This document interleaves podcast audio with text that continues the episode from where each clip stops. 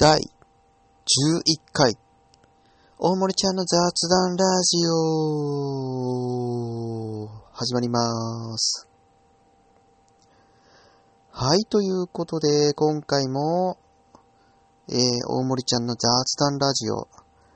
えーやっていきたいと思います。えーお届けするのは、えー大森ちゃんです。えーそれでは、えー本日は、えー9月の、えー11日水曜日と、えいうところで、まあニュースの方を見てみますと、やっぱりこの、ね、え台風の被害の、えまあニュースが多いですよね。えまだ、千葉県はまだ、え停電状況が続いていて、まあ、復旧するにはまだもうちょっと、えー時間がかかるという、えー状況になってますね。いや、ほんとね、停電になったら、もう何にもできないですからね。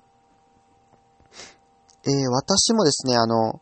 北海道地震があった時に、ね、あの、北海道全部ね、もう停電になっちゃって、えー丸、丸3日かな多分70時間か60時間ぐらいはですね、えーずっと停電が続いていて、もう真っ暗っていうかね、もう何にもできなかったわけですから。そう、だからね、ほんといつどこでね、えー停電とかが起こるかっていうのはね、もうわかんないわけですから、まあ、最低限の準備、えーというものは、まあ、しておくべきですよね。その、例えばその備蓄であったり、あとそのライトとかね、あとモバイルバッテリーとか特に、えー重要ですよね。そう。だから普段からね、そういうモバイルバッテリーであるとか、まあ、えー、ライトとかね、ランタンとか、あとはまあそのキャンプ道具、意識あればですね、まあそういう事態が起こっても、まあ結構、えー、大丈夫ですよね。そう、だからキャンプ道具って結構その防災対策としても、えー、使えるので、えー、かなり便利ですよね。はい。えー、それでは本日のテーマなんですけど、えー本日のテーマはズバリ、えー動画サービス戦国時代についてお話ししていこうかなと思います。いやもうね、最近がね、もう次から次へとね、動画サービス、え出てるんですよね。えー少し前にはこのディズニーの、えーチャンネルが出てきましたし、えー昨日か、昨日だったかな？そのあの、ディスカバリーチャンネルの、え見放題、えという動画サービスえー確か、えー、D プレイだったかな？えーというサービスも、えー出てきましたし、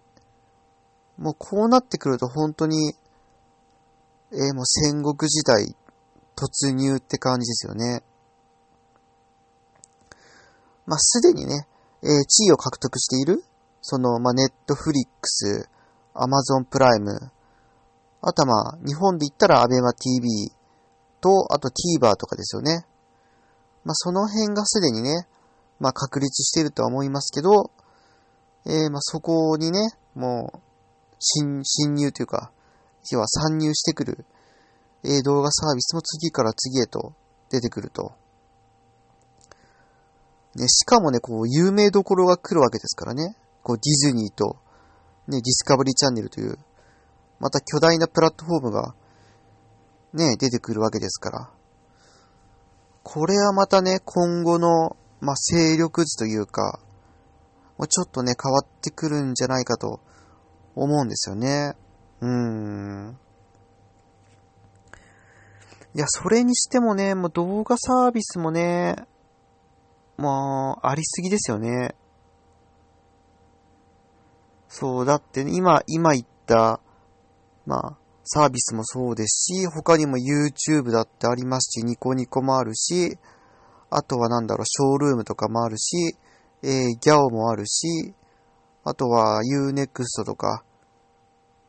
もありますからね。やっぱそうなってくるとさすがにね、全部を見る人っていうのはいないわけですから、まあ大体2つか3つぐらいしか使わないですよね。多分ね、一般の人はね、それぐらいしか、え、見ないと思うんですよね。で、私の場合ですと、まあ、普段は、まあ、アベバ TV と、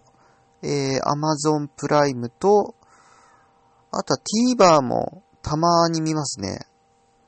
で、YouTube はね、正直あんまり見ないんですよね。うん、最近ね、その YouTube 見る時間を、え、減らすということをしているので、まあ、YouTube は正直見なくなったんですけど、まあ、それでも、まあ、アベバ TV とか、えー、Amazon プライムの方は普通に、えー、見てる感じですね。うん。となってくるとね、他のサービスがなかなかね、見れなくなっちゃうんですよね。ネットフリックスもね、もう前に、その、え、見てましたけど、もうほとんど作品も全部見たんで、今はもうやめてるという、えー、感じですね。まあ、新しい新作が入った時にはまた、えー、入会しますけど、ネットフリックスもね、あんま好きじゃないんですよね、正直。うん。その、だってあれ、アプリ版ちょっと使いづらいじゃないですか。その PC 版だとね、その検索もしやすいし、まあ、いいんですけど、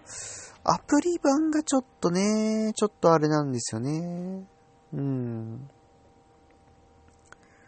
やっぱそういう、まあ、使いやすさっていうのも結構、まあ、重視してくるし、やっぱ内容によってもね、えー、違いますよね。で、まあ、アベマ TV もね、まあ、基本的にはね、まあ、別にいいんですけど、なんかね、私の好きな番組ほど終わってしまうというね、あれがあるんですよね。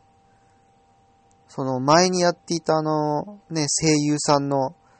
番組とかも終わっちゃったし、ね、ゲームチャンネルもね、今年で、ね、終わりましたからね。そう、あれもなんでゲームチャンネル終わったのかわかんないですよね。まあ、正直コスパが悪かったのか、何なのか、っていうところですよね。うん。いや、でもね、ゲームチャンネルが終わって、なんだっけ、競馬じゃないよ、競輪か？競輪と、協定？のチャンネル始まりましたけど、いや、それもね、正直ね、微妙ですよね。うん。正直見ないっすもんだって。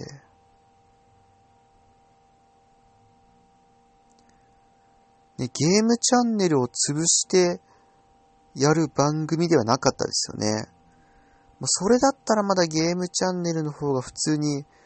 えー、面白かったんですけど、ちょっと残念ですよね。うん。やっぱこう動画もですね、まあ、たくさん、まあ、あるわけですけど、やっぱ全部はね、さすがに見れないわけですから、うん、まあ、絞られてくるところですよね。で、ディスカバリーチャンネルもですね、まあ、今のところ確か無料で見れるんですよね。内容はちょっと古いえー、やつが多いんですけど、えー、今のところは確か無料で、えー、見れますし、えっ、ー、とね、ディズニーチャンネルがね、あれいくらだったかな？月額1000円ぐらいだったかな？で、ディズニーも見放題に、え、なってるんですけど、ディズニーチャンネルがね、ちょっとね、ね、登録が若干めんどくさいっていうのがありますよね。まあそういうところもね、結構関係してきますからね。やっぱ登録のしやすさで言ったら、ね、ネットフリックスとかアベマ TV の方が、まあ登録しやすいっていう、ところがありますからね。うん。まあ、やっぱり今はね、こう、スマホで見られている時代ですから、やっぱスマホでの操作のしやすさ、検索性、タッチ性とかですよね。あのね、アベマ TV も、あれですよね、なんか、スマホ、あ、違う、アベマ TV はね、逆なんですよ。スマホだと見やすいんですけど、PC 版がですね、あれ非常に見づらいんですよね。そう、PC 版の切り替えがなんかね、結構ガタガタするというか、その更新しないとチャンネル変わんない時結構ありますからね。そう、だからあれはね、そう、PC だと見づらくて、スマホだと見やすいというところですよね。で、ネットフリックスの場合は PC の方だと見やすくて検索もしやすいけど、えー、アプリだとちょっと見にくいと。で、Amazon プライムはですね、結構アプリでも PC でも、まあ検索もしやすいし、ちゃんと、えー、番組も探しやすいし、まあ映像も見れるんでね。まあ、そういった意味で言ったら、こう、アマゾンプライムは結構、まあ優秀なところがありますよね。うん。えー、なのでね、もうこれだけもう動画サービスが出てきて、え、もう戦国時代に、